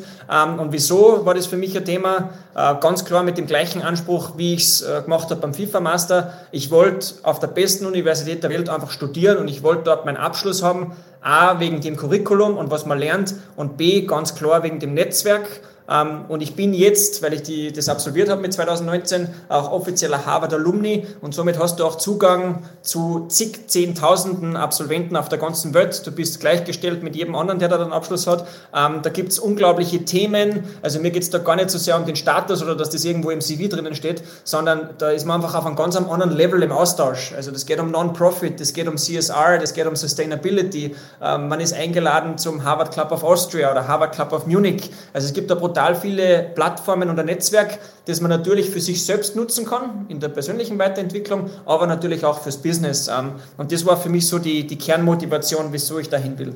Ja, vielleicht ganz kurz einmal, wie, wie, wie würdest du einschätzen, wie wichtig ist Netzwerk äh, von der ganzen Ausbildung versus die Ausbildung? Ist es 50-50? Ist es 70-30? Mhm. Ähm, oder kannst du es schon sagen, jetzt ist ja erst zwei Jahre her, aber, aber trotzdem. Ja. Äh, ähm, also bei uns ist es, wie gesagt, bei uns ist es zwei Jahre her. Ich muss schon sagen, dass das Netzwerk unglaublich ist, äh, wobei es ganz anders war als wie beim FIFA Master, weil das war ein Vollzeitstudium und äh, das muss man auch fairerweise sagen, beim Executive MBA an der Harvard Business School, ähm, da bist du immer in zwei Wochen Blöcken an der Universität, Vollzeit, also auch von frühmorgens bis spät abends ähm, und dann bist du zu Hause im Selbststudium und dann wieder vor Ort und das geht so hin und her über den Zeitraum von circa eineinhalb Jahren und deswegen ist das Netzwerk sicher nicht so stark ausgereift wie bei anderen Studien, wo man es vielleicht Vollzeit macht. Ähm, und deswegen würde ich das fast 50-50 gewichten, meiner Meinung nach. Also es war die akademische Ausbildung über das Curriculum unglaublich. Äh, Harvard ist ja bekannt für die Case Study Methode, du weißt das. Es gibt mhm. nicht die klassischen Lectures, wo der ja, Professor vorne was runterbetet oder den Lehrplan, äh, den Stoff nach Lehrplan macht, sondern ähm, de facto lernt man nur an Business Cases, die tatsächlich so passiert sind. Ähm, man bereitet sich so auch bestmöglich auf die Businesswelt vor. Ähm, und das war super spannend, möchte ich nicht missen, war unglaublich anstrengende Zeit, ähm, aber ich würde das fast gleichgewichten, wobei, wenn wir da wahrscheinlich diesen Podcast in fünf Jahren einmal aufnehmen, ähm, dann könnte ich da auch ein bisschen mehr dazu sagen sagen, weil ja wir dann auch mehr von dem das werden wir wieder machen. Ich, ich nehme die Einladung an. genau. Weil wir dann natürlich auch gerne über das, über das Netzwerk ein bisschen besser ja. plaudern können und dann kann ich auch mehr sagen, was tatsächlich daraus auch geworden ist. Ähm, definitiv de facto am Papier haben wir bereits einige Kunden daraus gezogen, mhm. weil es super spannende Leute sind. Ich glaube, für mich der große Unterschied war, Harvard ist sehr finance-driven, das ist Wall Street, das ist wirklich auch sehr US-centric von, von Ausbildungsstrukturen, vom Netzwerk ähm, und das war der FIFA Master gar nicht. Mhm. FIFA Master war mehr international ähm, und Harvard ist definitiv sehr USA, was mir aber auch jetzt wieder hilft, mich einfach im Bereich Finance, äh, Cryptocurrency, alles was rund um die Wall Street passiert, wenn neue IPOs sind und so weiter, äh, mich dort einfach einzulesen und weiterzubilden und auch das ist spannend, vor allem in meinem, sagen wir, nächsten Lebensabschnitt im Bereich von Serial Entrepreneurship und vom Investing. Ja, merkt man ja auch. Ne? Wir diskutieren ja gewisse Dinge immer so ein bisschen in diversen Gruppen hin und her und dann kommt von dir wieder was, was du von deinen Harvard-Kollegen mitkriegst. Natürlich First-Hand ist äh, enorm viel wert. Nimm uns vielleicht nur ein bisschen ein paar Zahlen, Daten, Fakten mit. Also du hast dich in Harvard beworben, ganz normal. Ähm, was hat dir das dann gekostet? Wie viel Zeit vor Ort und äh, eineinhalb Jahre hast du jetzt gesagt? Aber gib uns noch ein bisschen ein Insights und dann reden wir noch ein bisschen über die, die Best Learnings, die du da vielleicht herausgezogen hast. Sehr gerne. Ähm, also grundsätzlich habe ich mich beworben, ich glaube 2017 oder so das erste Mal. Ähm, und Harvard, klar, das ist natürlich auch eine, eine Money-Making-Machine, also auch das, was die vermitteln in ihren Studien, das so ähnlich machen die das natürlich auch mit Executive Education. Ähm, aber es gibt ganz klare Criteria, nach denen du dich bewähren kannst und nach denen du auch genommen wirst. Und ich habe das gemacht, das geht dann über einige Interview-Circles, über Skype-Interviews, natürlich auch für Assignments, die du schreiben musst, wo die einfach dein Englisch-Skillset testen, wenn du kein Native bist. Ähm, und zusätzlich werden einige Business Cases dir auch schon gestellt, die du beantworten musst. Ähm, bei mir ist es relativ zügig dann gegangen, innerhalb von, glaube ich, drei bis vier Monaten waren diese Runden. Äh, und dann kriegst du eines Tages einen Brief nach Hause geschickt, klassisch, wie man es vielleicht aus diese College-Filme von Amerika kennt, wo steht, äh, accepted, Harvard Business School. Und dann natürlich, äh, ja, habe ich mich persönlich auch sehr gefreut, ähm, dass es dann auch losgeht, ähm, was äh, vielleicht zu diesem finanziellen Aspekt äh, war, weil du gefragt hast, man ist da schon in einer Liga von circa 70 bis 90.000 US-Dollar ähm, für diesen äh, PLD, Executive MBA von A bis Z. Natürlich das Hin- und Herfliegen und so weiter, das kommt dann noch dazu. Ähm, aber das ist das, wo man circa finanziell liegt. Ähm, und ich denke aber auch da, wer nicht in sich investiert, glaubt nicht an seine Zukunft, sage ich immer aus meinem Sprichwort. Ähm, ich bin einfach felsenfest davon überzeugt, dass, dich mich, dass das mich jetzt in dem Lebensabschnitt, in dem ich bin, mit 35, mhm. so viel noch weiterbringen wird in der Zukunft, weil jetzt fange ich erst an, in den nächsten Jahren natürlich dieses Netzwerk auch zu utilisieren. und auch da sind unglaublich clevere, bright Minds mit dabei, äh, in diesen Harvard-Clubs, ähm, dass man das auch natürlich mit Maß und Ziel macht und, und geschickt, weil äh, ich bin ja nicht da dabei, dass ich jetzt sage, okay, äh, jeden Tag rufe ich einen anderen an und versuche irgendwie meine Netzwerke zu aktivieren, weil für das ist einfach die Community auch von den Values her nicht ausgerichtet. Also das ist sicher das, was das Monetäre war von Seiten Harvard. Ähm, zu den Timelines, glaube ich, habe ich schon ein bisschen was gesagt. Man ist immer, wie gesagt, zwei Wochen vor Ort sehr intensive Zeit von frühmorgens bis spät am Abend. Du weißt es, die haben wirklich klassisch noch Handyverbot, nichts Digitales drinnen. Ja. Äh, die äh, gute Anekdote dazu, wir hatten ein Kursmodul Anfang Januar, äh, da hat es geschneit und gestürmt in Boston, das ist ja das Wetter ähnlich wie bei uns in Salzburg, nur teilweise noch viel kälter. Ähm, und dann hat die Gefahr bestanden, dass die Professoren am nächsten Tag zu spät in die Vorlesung kommen. Ähm, und Harvard ist wirklich so extrem vom, vom Level Premium eingestellt, dass die alle Professoren gesagt haben, ihr fahrt heute nicht heim, ihr schlaft in der Universität, damit ihr nächsten Tag on time den Kurs beginnen könnt könnt, weil es könnte im Verkehr was sein und dann ist der Schnee nicht geräumt und so weiter. Und jede Klasse beginnt mit dem Professor um fünf vor, der ist immer schon da, der bereitet sie vor. Ähm, und das merkt man einfach von A bis Z, nicht nur am Programm, was die durchmachen, sondern an den Facilities vor Ort, an den Hygienebestimmungen, am Essen. Ähm, also auch die schauen natürlich sehr stark in Richtung Vegan, Nutrition und so weiter und klarerweise an den Kommilitonen. Also da ist mhm. das Who is Who, alles Mögliche mit dabei ja. weltweit. Was würdest du meinen, Martin? Bleibt die Ausbildung in Harvard so traditionell, äh, wenig digital, äh, Tafel? Ich habe das selber auch miterleben dürfen und äh, ist ja ein bisschen abstrus oder kontrovers teilweise, wenn man über die neuesten digitalen Technologien und und und und Business Cases durchmacht. Wir haben so weiß ich nicht, Beats bei Dr. Dre versus Bose und solche Dinge und aber vorne mit der Tafel dann umeinander kritzelt. Also ich, hab, ich habe es cool gefunden, auf alle Fälle, aber trotzdem denkt man sich, äh, ist es State of the Art? Mittlerweile kann man ja Online-Sachen auch machen, das will man vielleicht wieder gar nicht, weil man ja vor Ort im Dorm, im Internat schlafen will und und und. Wie siehst denn du da die Zukunft? Also, brillante Frage. Also ich glaube, das ist eine sehr berechtigte Frage und es ist auch in dieser akademischen Runde es gibt da schon einige, die anti-Harvard sind, muss man ganz klar sagen. Vor allem Stanford, also die aus dem Silicon Valley, San Francisco, die West Coast, die sind super digital, die, die geben sicher ein bisschen so diesen Counterpart. Und Harvard ist vielleicht so diese alteingesessene, traditionelle Art und Weise. Dass die sich natürlich jetzt im Businessmodell anpassen müssen, ist eh klar. Ähm, ich habe das Vergnügen gehabt, so ein äh, Selective Course zu machen im Zuge meines PLDs für den Bereich Sport. Also Harvard macht relativ wenig im Bereich Sport, aber du kennst sie auch mit der Anita Elberse, äh, das BAMS-Programm. Ja. Ähm, und das war so ein zweiwöchiger Sonderkurs im Bereich äh, äh, Business, Entertainment, Media und Sport. Und die Anita, muss ich sagen, hat mittlerweile auch diesen Switch geschafft. Die macht viel digital, die hat immer noch ihre Tafel, aber das ist halt digitaler Whiteboard, wo es mitgeschrieben wird. Ähm, scheint gut anzukommen, scheint gut zu funktionieren, mhm. aber ich bin mir ziemlich sicher, dass sobald es geht, Harvard wieder zurückführt in dieses alte Muster, weil das halt diese Tradition ja. zu einem gewissen Maße ausmacht. Ähm, sie werden, glaube ich, eher das ergänzen mit Möglichkeiten außerhalb vom Classroom, die mehr digital sind, um sich in der Living Group und so weiter zu connecten, ähm, weil das vom Prinzip her schon richtig interessant ist und mich auch immer noch sehr unterstützt in meinen tagtäglichen Business-Entscheidungen, um vielleicht den Bogen zum Leadership wieder zu spannen, ähm, weil wir auch in Harvard äh, über diese eineinhalb Jahre einen Coach an die Seite gestellt bekommen haben, der einen in diesen Live-Lessons äh, unterstützt. Und du hast diese Living Group von acht Leuten, die gemeinsam äh, in einem Apartment schlafen, die gemeinsam lernen, die sich gemeinsam vorbereiten ähm, und die ja jetzt auch für den Rest ihres Lebens, und Anführungszeichen, solange natürlich jeder auch will, äh, in einer Community mit dabei sind. Und wie gesagt, wenn ich große große Business-Entscheidungen habe, dann wird ein Meeting einberufen, dann treffen wir acht uns und dann gibt es einen Online-Call, wo der Martin sein Herz ausschüttet oder äh, Wirklich, äh, also das ist, ja, ja, ja, das ist aber interessant, erzähl uns da. Also ihr habt da eure, nennen wir es einmal Harvard, nicht Selbsthilfegruppe, aber diese Study Group, die, die miteinander connected ist und äh, du sagst, ihr habt eine wichtige Business-Entscheidung, äh, eine Stunde lang Call, da ist jeder dabei, so gut es er kann und wirklich committed. Richtig. Also, aber das ist halt wirklich Richtig, stark. Ne? natürlich. Ne? Ja, na, das machen wir schon.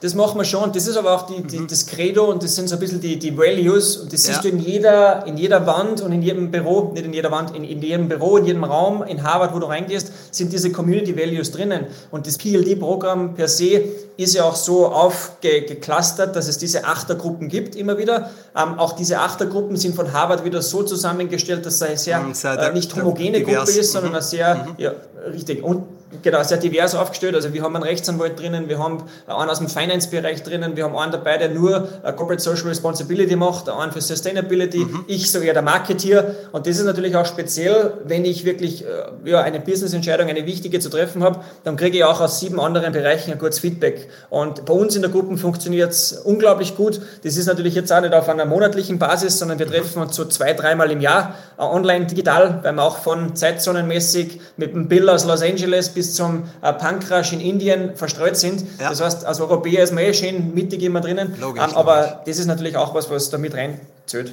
Weil du gesagt hast, die Anita Elberse, äh, die ich auch kenne, äh, die kann man ja auch auf Instagram und so da und dort verfolgen, LinkedIn und Co. Und sieht man natürlich auch wieder, was hältst du davon, diese, diese kurzen Executive-Programme, wo jetzt, keine Ahnung, ich glaube, der Oli Kahn war auch drüben, aber viele NBA-Spieler, Schauspieler sehe ich auch immer wieder, die dann irgendwie in kürzester Zeit irgendwas an Harvard machen. Um, ähm, ähm, ist es ein bisschen ein Schönreden? Ist es ein bisschen, ist es gleichzeitig gutes Marketing für Harvard selber, wenn diese A-Promis Hollywood-Stars dort vor Ort sind und sich mhm weiterbilden unter, unter Anführungszeichen. Was, was meinst du, was, was hältst du davon? Ja, wird, wird, wird, kritisch, wird kritisch gesehen, ganz klar. Also ich glaube, Harvard macht auch das wieder marketingtechnisch clever. Nicht nur Harvard, das macht ja die Columbia und Stanford auch so. Ja. Ähm, aber bei mir in dem BEMS-Kurs, weil du es angesprochen hast, war eben auch der Oliver Kahn, es war der Kevin Love, der Basketballspieler, mhm. die Sierra, die Sängerin, äh, der Eric Olsen, der Schauspieler. Also da waren schon einige mit dabei, ähm, die super interessante Geschichten zum Erzählen haben. Äh, natürlich ist das jetzt mit Harvard Harvard vielleicht ein bisschen aufgesetzt äh, und viele dieser Promis schlachten das dann aus, dass sie sagen, du und übrigens an Harvard war ich auch.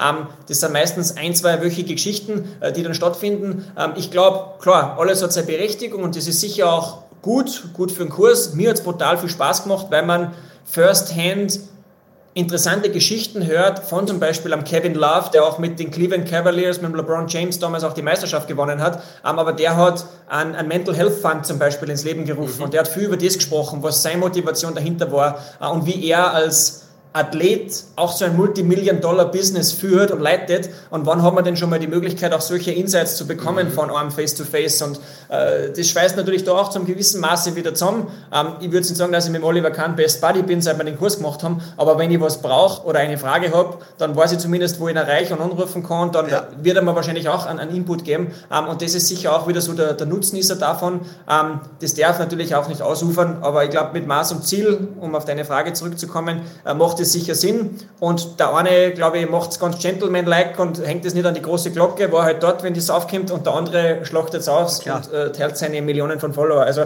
ich glaube, das ist immer ganz unterschiedlich. Und gehört natürlich auch ein bisschen dazu. Harvard ist ja nicht nur ähm, äh, tolle Ausbildung, mhm. tolle Historie, aber die sind ja auch finanziell ganz gut aufgestellt, wie wir wissen. Richtig. Ähm, haben viele, viele Milliarden Dollar äh, am Konto sozusagen und ich war total äh, fasziniert, dass da die ganzen Gebäude, bei uns haben es gerade so eine Tech-Fakultät gebaut äh, und dort hat es eigentlich eine Liste an Sponsoren geben, die das Gebäude um 400 Millionen gerne bezahlt hätten, damit dann ihr Ölgemälde drin hängt. Und wer weiß, vielleicht sehen wir ja mal ein, ein Martin Casworm Building in Harvard in, in einigen Jahrzehnten. Ne?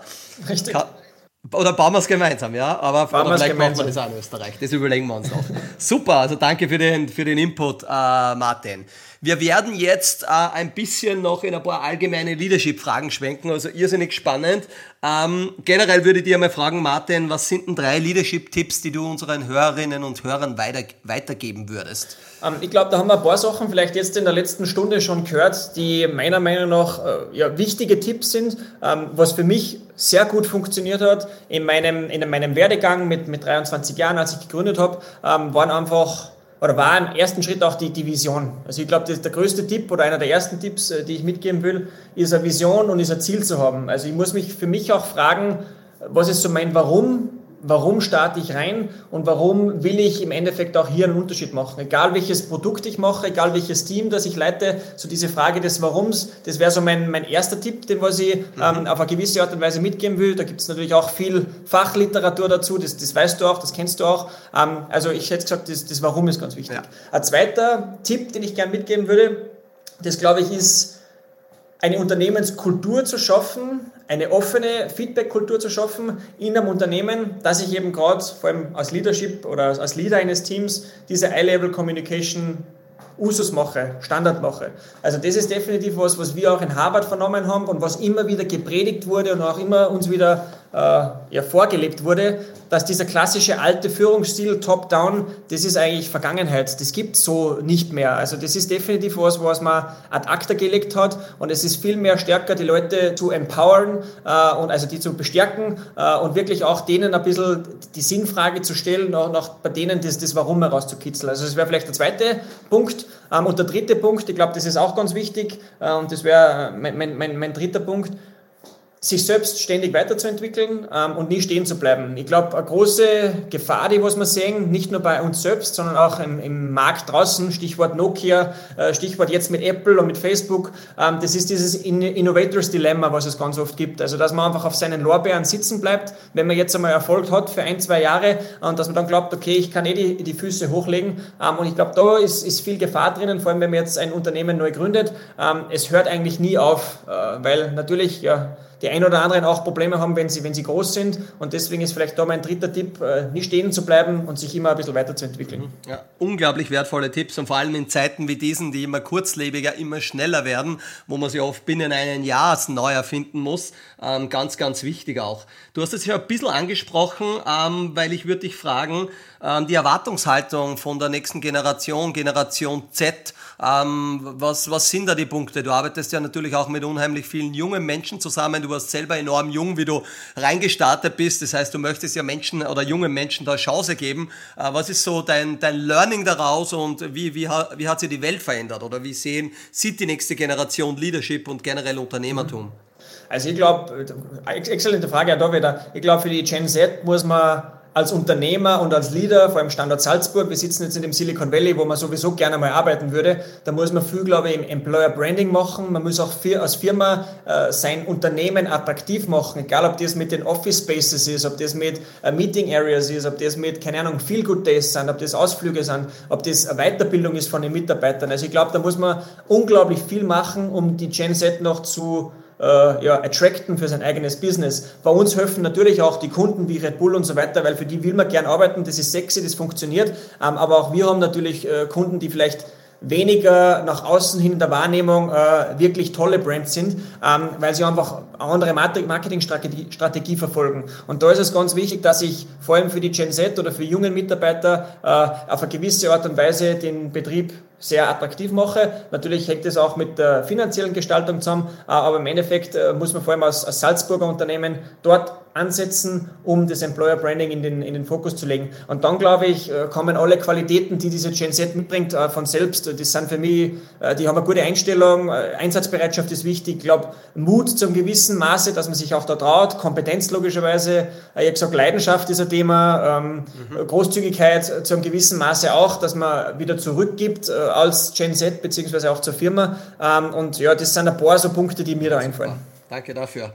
Ähm, was war denn deine größte Leadership-Herausforderung in den letzten Jahren oder Jahrzehnten, kann man ja in dem Fall schon sagen? Ähm, ja, eine große Herausforderung gibt es Tag ein, Tag aus. Also ich glaube, das Wichtige ist, dass man für sich selbst immer wieder reflektiert, vielleicht einmal einen Schritt zurück macht, wenn so eine große Herausforderung kommt und für sich selbst feststellt, wie trifft das in meinen Lebensbereichen zu und kann ich das mit meinen Lebensbereichen vereinbaren? Ich glaube, was heutzutage ein großes Problem ist, und das war jetzt unlängst, äh, der, der Bernie Madoff ist ja gestorben, ja. der für dieses größte Ponzi-Scheme an der Wall Street verantwortlich war, ähm, der im April jetzt gestorben dieses Jahres. Ähm, der, da gibt es ein unglaublich gutes Buch, das heißt Why They Do It von Eugene Soltesch. Da geht es eigentlich nur um diese Leadership-Fragen, wieso Leute in ganz schwierigen Entscheidungen oft einmal die rechtlichen Grenzen überschreiten und dann nur mehr das Geld sehen. Ähm, und ich glaube, vor schwierigen Entscheidungen als Leader ist es immer ganz wichtig, dass ich für mich feststelle, äh, wie wird diese Entscheidung einerseits mein Business positiv oder negativ beeinflussen. Andererseits, wie wird es meine Familie, also mein privates Umfeld beeinflussen, positiv, negativ. Und zum Dritten, wie wird es mich als Person positiv, negativ beeinflussen. Und wenn ich für diese drei Bereiche ein grünes Licht habe, dann ist eigentlich jede Leadership-Entscheidung positiv zu bewerten. Das ist natürlich jetzt einfach gesagt, dass wie es dann eh ist. Ähm, in meinem konkreten Fall, wie gesagt, waren das eine Vielzahl von Entscheidungen. Äh, ich bin zum Glück gesund und, und das ist, glaube ich, auch das Wichtigste im Leben. Klingt zwar immer so banal, ähm, aber solange man zwei Hände hat, zwei Füße hat, äh, noch schauen kann und äh, voller Tatendrang ist, dann glaube ich, ist alles andere nebensächlich. Und ja, mir macht es unglaublich Spaß, was ich tue, weil ich äh, die Freiheit habe, äh, ja, morgen zu entscheiden, du weißt was, jetzt gehen wir zu meiner Frau fünf Wochen nach San Diego und auch das würde funktionieren, weil ein guter Support-Team da ist. Ähm, und ich glaube, wenn ich alles diesem Traum und diesem Ziel unterordne, was für einen zutrifft. Für mich ist es sicher immer wieder mal auch die finanzielle Motivation, für den anderen ist vielleicht die familiäre Lebenslage oder was auch immer. Ähm, dann glaube ich, Entscheidungen oder dann fallen die Entscheidungen von selbst schon aus. Mhm. Sehr, sehr schöne Antwort. Sehr, sehr spannend, genau. Und ähm, vielleicht für alle, die zuhören, wer das mit dem Ponzi-Scheme noch nicht gehört hat, einfach mal googeln, den Bernie Madoff, ähm, der ist jetzt, glaube ich, im Alter von 82 äh, im Gefängnis verstorben. Ähm, der hat da, ich glaube, ich weiß gar nicht mehr, waren 60 Milliarden, na, so viel war es nicht, ja, aber ich glaube, getradet. Schon so in die Richtung, ja, genau. Äh, genau, und äh, prinzipiell gibt man da Geld vom einen Investor, was man bekommt, den anderen weiter, ohne selbst die Renditen zu machen. Das hat er aber, glaube ich, über 17 Jahre lang äh, mehr oder weniger eigentlich sehr erfolgreich gemacht und irrsinnige spannende Geschichte. Also gerne, gerne mal nach dem Podcast äh, äh, googeln und sich einmal eine kurze Story zu ihm anschauen. Äh, Martin, gibt es eigentlich einen Leadership-Fehler, den du gemacht hast und wo du sagst, da habe ich richtig viel gelernt, der war gut, dass ich den gemacht habe? Ähm, du, jetzt kommen die Fragen. Ähm, es ist sicher sogar hundertprozentig. Also ich glaube, ich habe sicher einige Fehler gemacht letztes Jahr, als die Krise gestartet ist. Da bin ich ganz offen und das habe ich auch zum Team bei den letzten All-Hands-Meetings gesagt, dass ich da einige Fehler gemacht habe. Ähm, also ich glaube, das würde ich sicher anders machen, jetzt äh, retrospektiv betrachtet, weil ich einfach weiß, dass die Krise für die österreichische Wirtschaft zumindest, und das ist jetzt wirklich sehr national gedacht, nicht so schlimm in unserem Business die Auswirkungen waren, als ich das vielleicht im März befürchtet habe weil wir sind natürlich im Live-Marketing tätig. Das heißt, der große Chunk von unserem Revenue äh, kommt eigentlich davon, haben wir gesprochen, Live-Marketing, Leute treffen sich, wir veranstalten was. Äh, das ist ja behördlich bis zum April nicht möglich äh, gewesen, beziehungsweise 2021 noch nicht möglich gewesen. Und deswegen ähm, ist es da, glaube ich, für mich in Hindsight gesehen, äh, hätte das ein bisschen lockerer sehen müssen, ein bisschen gelassener gesehen. Jetzt spricht man sich natürlich leicht. Ja, immer ähm, leichter im Nachhinein, ja. Mhm. So ist es, genau. Weil es natürlich in Österreich, wir sind ja auf einer Insel der Glückseligen, wenn man das im internationalen Vergleich wieder sieht, was Wirtschaftsförderungen und so weiter betrifft. Ähm, also, ja, wie gesagt, wir sind alle gesund, ja. das passt, aber das hätte ich ja, sicher anders okay, gemacht. Interessant, interessant. Du hast jetzt schon ein paar Bücher genannt, Martin. Ähm, jetzt haben wir, glaube ich, dabei gehabt uh, Radical Candor, Rich Dad, Poor Dad. Ähm, ähm, Gibt's, ich habe es jetzt so aufgeschrieben, die drei Bücher, die dein Leben verändert haben. Waren das die oder gibt es da noch ein, zwei, die du sagen würdest, die würdest äh, unbedingt gerne mitgeben, weil das ist immer irrsinnig spannend aus der Leadership-Perspektive auch. Was haben die Leute, die Menschen, die viel erreicht haben, so wie du einer bist mhm. äh, und der noch viel erreichen kann und wird, äh, was waren da so deine Top-Picks oder gibt es noch was, was auf der Liste fehlt bei uns? Mhm. Also ich, grundsätzlich dem vorweggeschossen, ähm, danke für die Frage. Ich lese unglaublich viel. Also ich habe bis heute noch keinen klassischen SAT-Receiver für Fernsehen. Also ich schaue KOF und nichts. Ähm, maximal halt Netflix und alles, was über Apple TV reinkommt. Ja. Ähm, weil ich einfach die Zeit viel lieber mit, mit Lesen beschäftige, mich beschäftige. Und deswegen gibt es sehr viele Bücher. Ich glaube, das, was mich in der Kindheit äh, am meisten geprägt hat, das war ein Buch eben von Bodo Schäfer, das hat geheißen Ein Hund namens Money. Das passt jetzt vielleicht nicht für deine Audience gut rein, weil äh, das eher ein, ein, ein, Kinderbuch ist, aber das habe ich glaube ich im Alter von 14, 15 Jahren gelesen. Ähm, da geht es um das, wie man die ersten Bausteine äh, sich im Kopf zusammenlegt, um eben ein, ein, ein, ein erstes Business zu machen. Da geht es darum, dass der Bur äh, zum Beispiel die Semmeln vom Bäcker abholt und die dann vor jede Haustür legt und für eben zwei Schilling kassiert oder mhm, zwei Euro mhm, kassiert. Mhm. Also so die ersten Ideen zu schaffen, wie kann ich Unternehmer werden. Also das hätte ich gesagt, hat mich in den Grundzügen des Unternehmertums einmal so geshaped und näher gebracht. Ja. Mhm. Dann würde ich sagen, Rich Dad, Poor Dad, über das haben wir schon ja. gesprochen. Das war sicher auch für mich so äh, der Kickstarter, um, um auch damit für mich, zu beginnen. Ja, muss ich, mhm. Definitiv. Ähm, dann würde ich noch einstreuen ähm, von Daniel Coyle, die Talentlüge. Ähm, das ist auch ein richtig gutes Buch. Da geht es eigentlich um Talent und ähm, Fleiß das gegenübergestellt. Also wird an vielen Fußballbeispielen da gemessen oder an Athleten. Ähm, und da ist eigentlich ganz klar beschrieben, dass der Fleißige den Talentierten immer einholt. Äh, und das ist ein, ein, sehr gutes Buch. Und abschließend ein letzter Tipp, weil es einfach unlängst bei mir an der Harvard Business School äh, ein sehr wichtiges Buch war, das ist Discover Your True North von, von Bill George. Ähm, und da geht es im Endeffekt um ja, die wichtigen Assets äh, im Bereich Leadership mit Stichwort Self-Awareness, ähm, Crucibles, also alles, was rund um seinen eigenen Lebenspath ist, um sich auch in Business-Entscheidungen automatisch zu norden quasi und ja, einfach schnell zu sein in Entscheidungsfindungen, relativ schnell mit seinen mit seine Werte das abgleichen zu können, um ja, ein, ein, erfolgreicher CEO zu sein. Ja, sehr, sehr spannend. Werden wir natürlich äh, in den Show Notes alle verlinken, die Tipps von Martin oder die Bücher von Martin auch. Äh, Martin, gibt es einen Kauf unter 100 Euro oder so in der Gegend von in die letzten zwölf Monate, der dein Leben positiv beeinflusst hat? Kann ein Gadget sein, kann ganz, ganz egal. Muss ich jetzt also ein Kauf unter 100 Euro. Ähm, also ich war oder irgendein Investment sozusagen. Ja, also Kann auch, auch, ein Bitcoin gewesen sein, das geht sich jetzt nicht mehr aus in der letzten Zeit, aber. Nein, das geht sich nicht mehr aus. Der war bei mir schon ein bisschen teurer, äh, was ich gekauft habe. Nein, die, ähm, na klar, logisch gibt es da eine Vielzahl von Geschichten. Auf eine hast du mich sogar aufmerksam gemacht, das war das Whoop-Armband. Ähm, also das ist sicher was im Bereich Biotech, Biohacks, äh, ja. Wearables. Also das hat mir sehr gut geholfen, weil auch ich bin nicht perfekt wie, wie kein anderer Mensch. Ähm, ich habe immer ein bisschen Challenges gehabt, auch mit dem Thema Schlaf. Ich habe ein sehr mhm. gutes Buch gelesen, das heißt das große Buch zum Schlaf. Ähm, und das hat mir da geholfen. Das war unter 100 Euro und ich würde das jetzt mit WUP gemeinsam ja, in eine super. Decke stecken, mhm. ähm, weil ich glaube, dass auch äh, dieser dritte Lebensbereich ist, eben einer selbst äh, was viele CEOs und in Leadership-Rollen einfach Leute vergessen. Da geht es nur um die Firma, dann geht es nur um die Frau und dann vergisst man auf sich selbst Sport mhm. zu machen, sich selbst weiterzubilden. Ähm, und das ist sicher was, was mir gut geholfen hat im letzten Jahr, einfach ja, das Thema Schlaf, das Thema Atmung, das Thema Essen wieder ein bisschen stärker in, in den Kopf in den zu bringen. Vordergrund zu stellen. Super, super Antwort. Dann kommen wir eigentlich schon äh, zur letzten Frage, Martin.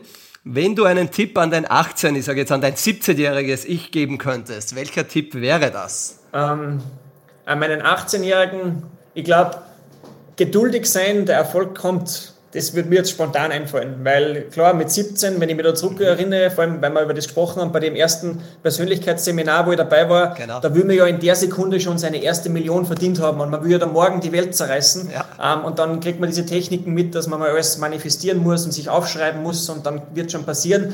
Ähm, und das ist was, was ich bei mir rausgekramt habe zu meinem zehnjährigen Firmenjubiläum, ähm, eine Note to myself, als ich 17 war, ähm, wo ich quasi geschrieben habe, wirklich manifestiert, äh, Alter von 17 Jahren, ähm, dass ich zum 10-jährigen Board-Meeting von meiner Firma äh, an der New York Stock Exchange stehe und die IPO bekannt gebe und so weiter. Das ist natürlich jetzt nicht so eins zu eins eingetreten, aber viele Dinge, die da drinnen stehen, sind doch zu einem gewissen Teil wahr geworden, ja. Äh, auf ihre Art und Weise. Und das ist vielleicht was, was ich äh, meinem Younger Self mitgeben würde. Du bleib geduldig, ja, Persistence und Endurance und dann mit viel Dedication kommt der Erfolg schon. Wow, also ähm, wirklich, wirklich cool. Ich glaube, das war jetzt eine geballte Ladung ähm, ähm, an sämtlichen Thematiken, also vom Leadership über Ausbildung, über Büchertipps, über ja, eigentlich alles drinnen, was unser Podcast beinhalten sollte. Ähm, ganz wichtig für alle, die einmal ein cooles Event machen wollen oder irgendwelche anderen Unternehmen können. Ein bisschen äh, Werbung im Martin seiner Sache, also chaka2, C-H-A-K-A 2.com. Ähm, gerne einmal die Webseite anschauen und äh, wir haben es gehört, der Martin und sein Team machen Events von Südamerika bis auch in die andere Richtung auf allen Kontinenten vertreten. Also da kann man sich gerne einmal melden. Sie freuen sich, glaube ich, über jede große Herausforderung. Äh, umgekehrt natürlich ähm, könnt ihr euch auch gerne Martin, findet es auch auf LinkedIn, gerne, gerne anschreiben. Also echter ganz, ganz klasser Kerl. Ähm, toller, toller Mensch. Und ähm, ja, Martin, mir bleibt eigentlich nur zu sagen, vielen, vielen Dank äh, für, für deine Zeit auf der einen Seite, für die ganzen Insights, die du geteilt hast. Äh, ich freue mich natürlich, wenn wir uns auch bald wieder mal sehen. Ähm, und ja, irgendwie verbunden bleiben und du hast jetzt gesagt, wir werden in ein paar Jahren da wieder mal sprechen. Genauso sehe ich das auch. Dann werden wir, können wir schon ein bisschen besser drauf schauen, wie sich manche Dinge entwickelt haben. Ähm, und ja, was möchtest du noch was anbringen, loswerden an die, an die Audience, an die Community? Ich übergebe das Wort gleich noch einmal an dich und dann schließe ich ab. Du, na, vielen Dank. Also ich glaube, abschließend kann ich nur sagen, äh, danke auch dir oder danke ans Leaders 21 Team für die Einladung. Ich glaube, ihr seid ein sehr spezieller Haufen im positiven Sinne. Also was ihr auf die Beine stellt, ihr macht so einen Unterschied für die Leute, für die Community da draußen. Ähm, und deswegen an alle Zuhörerinnen und Zuhörer, nutzt die Angebote, schaut rein auf die Plattform. Das wird wirklich einen, ja, einen riesen Impact bewirken in der Zukunft. Ähm, und mehr bleibt mir da eigentlich gar nicht zu sagen. Also äh, ja, glaubt an eure Ziele, glaubt an eure Träume und die Visionen. Und wenn es hart arbeitet und gutes Support-System rund um euch äh, aufbaut, dann könnt ihr das schaffen. Perfekte, schöne Worte. Wenn, je, wenn noch jemand Feedback zum Podcast hat, der wirklich ausgezeichnet war heute, gerne am podcast at leaders21.com schreiben. Vielen Dank fürs Zuhören, fürs Einschalten, wo auch immer ihr in der Welt gerade unterwegs seid. Martin, danke. Äh, wir melden uns ab. Bis zum nächsten Mal. Ciao, ciao. Tschüss, bitte euch.